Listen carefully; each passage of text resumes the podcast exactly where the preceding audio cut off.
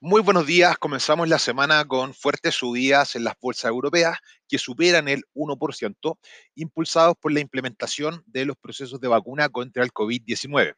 Gran Bretaña se convirtió en el primer país en implementar la vacuna AstraZeneca, una alternativa más barata y fácil de almacenar si la comparamos con la vacuna de Pfizer.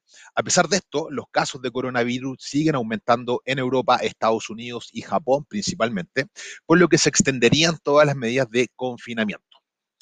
Eh, los PMI, tanto en China, Europa y la zona de euro, eh, se ubican levemente bajo las expectativas de mercado, pero lo interesante es que están sobre 50, que indican expansión.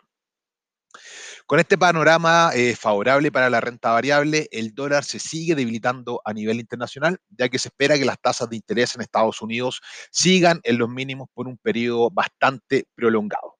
Si nos pasamos a los commodities, hoy se realiza la primera reunión del año de la OPEP, tras la entrada en vigencia desde el viernes de un incremento en la producción de 500.000 barriles diarios. En la reunión de hoy se va a decidir si se incrementa o no la producción para el mes de febrero. Eh, con este escenario vemos un petróleo que cotiza al alza, tanto el Brent como el WTI subiendo algo más de un 1%, cotizando en los 52.40 y 48.90 respectivamente.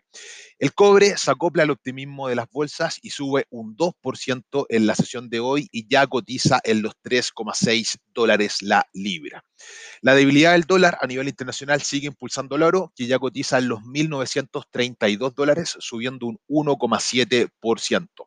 Si revisamos las criptodivisas que tuvieron un muy buen desempeño durante los últimos días, durante estos feriados de, de fiestas de Año Nuevo, vemos que el Ethereum sube un 7,6%, cotizando en los 962 dólares, y el Bitcoin que llegó a cotizar casi en los 36 mil dólares, hoy cae un 10%, cotizando en los 30.313 dólares.